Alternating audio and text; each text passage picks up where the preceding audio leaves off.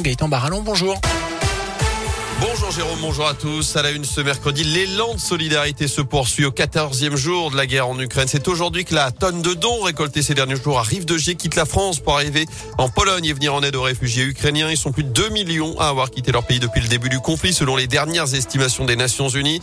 Certains d'entre eux vont d'ailleurs pouvoir être accueillis à Saint-Paul-en-Jarret. Après le progrès de l'ancienne poste est en train d'être aménagé pour accueillir deux familles ukrainiennes arrivées sur la commune. Elle va se transformer d'ici quelques jours en appartement d'urgence. Sur le une nouvelle trêve annoncée ce matin depuis 8 heures pour évacuer les civils. Annonce de l'armée russe alors que 300 000 civils restaient coincés hier à Mariupol au sud-est du pays selon Kiev qui accuse les Russes de ne pas respecter le couloir humanitaire. Hier, le président américain a également mis la pression sur la Russie. Joe Biden a ordonné un embargo sur les importations de pétrole et de gaz russe. Le Royaume-Uni va aussi stopper les importations d'ici la fin de l'année. À retenir dans l'actu près de chez nous cet accident à Husson forêt. Un homme de 79 ans a chuté de son toit hier après-midi. D'après le progrès, il était en train de réparer un volet roulant lorsqu'il est tombé de plusieurs mètres, victime d'un important traumatisme crânien. Il a été transporté vers l'hôpital nord de saint en urgence absolue.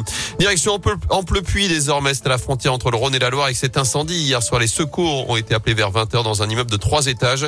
Le feu a été éteint par les pompiers qui sont restés en observation sur place toute la nuit. En revanche, personne n'a été blessé, mais sept personnes devront être relogées.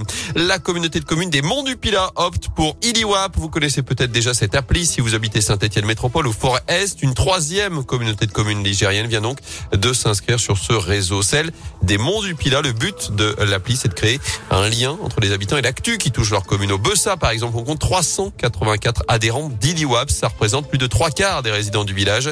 Isabelle Vernet, la maire du Bessa et la vice-présidente chargée de la communication à la communauté de communes des Monts du Pilat, nous explique le principe d'ILIWAP. C'est une application qui permet de diffuser des informations, des vigilances ou des alertes directement aux habitants. Il suffit de s'abonner à la station que l'on veut. Donc on peut choisir euh, communauté de communes du Mont Pilat, mairie du Bessa, mairie de Bourg-Argental et on a le petit hérisson qui arrive sur notre smartphone pour euh, nous dire qu'il y a euh, une information disponible. Coupure d'électricité, coupure d'eau, travaux, événements météo peut-être, voilà ce genre de choses. Parce que bon, il y a bien un bulletin municipal mais il paraît pas tout le temps. Nous n'avons pas nous de panneaux lumineux, nous sommes un petit village. Donc c'est pour arriver à donner l'information à tout le monde. Euh, à partir du moment où vous êtes inscrit sur euh, la station de votre mairie, et eh ben vous recevez des informations. Et l'inscription est gratuite et anonyme. Le coût de l'application étant absorbé par la communauté de communes.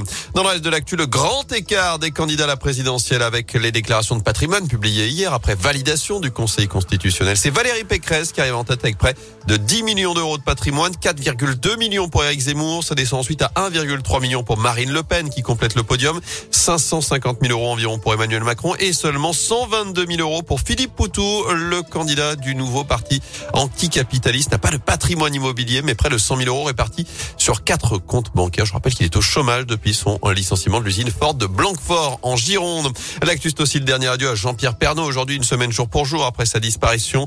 L'ancien présentateur vedette du 13h de TF1 s'est éteint à 71 ans des suites d'une longue maladie. Ses obsèques auront lieu à Paris tout à l'heure à 11h. Avant cela, Montbrison lui avait rendu hommage ce samedi avec une minute d'applaudissement sur le marché où Jean-Pierre Pernaud s'était rendu en 2019 pour décerner le titre de plus beau marché de France.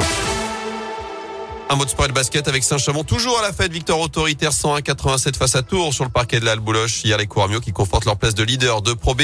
Et puis notez ce choc en Ligue des Champions ce soir. Real Madrid PSG, c'est à 21h en huitième de finale retour de la Ligue des Champions.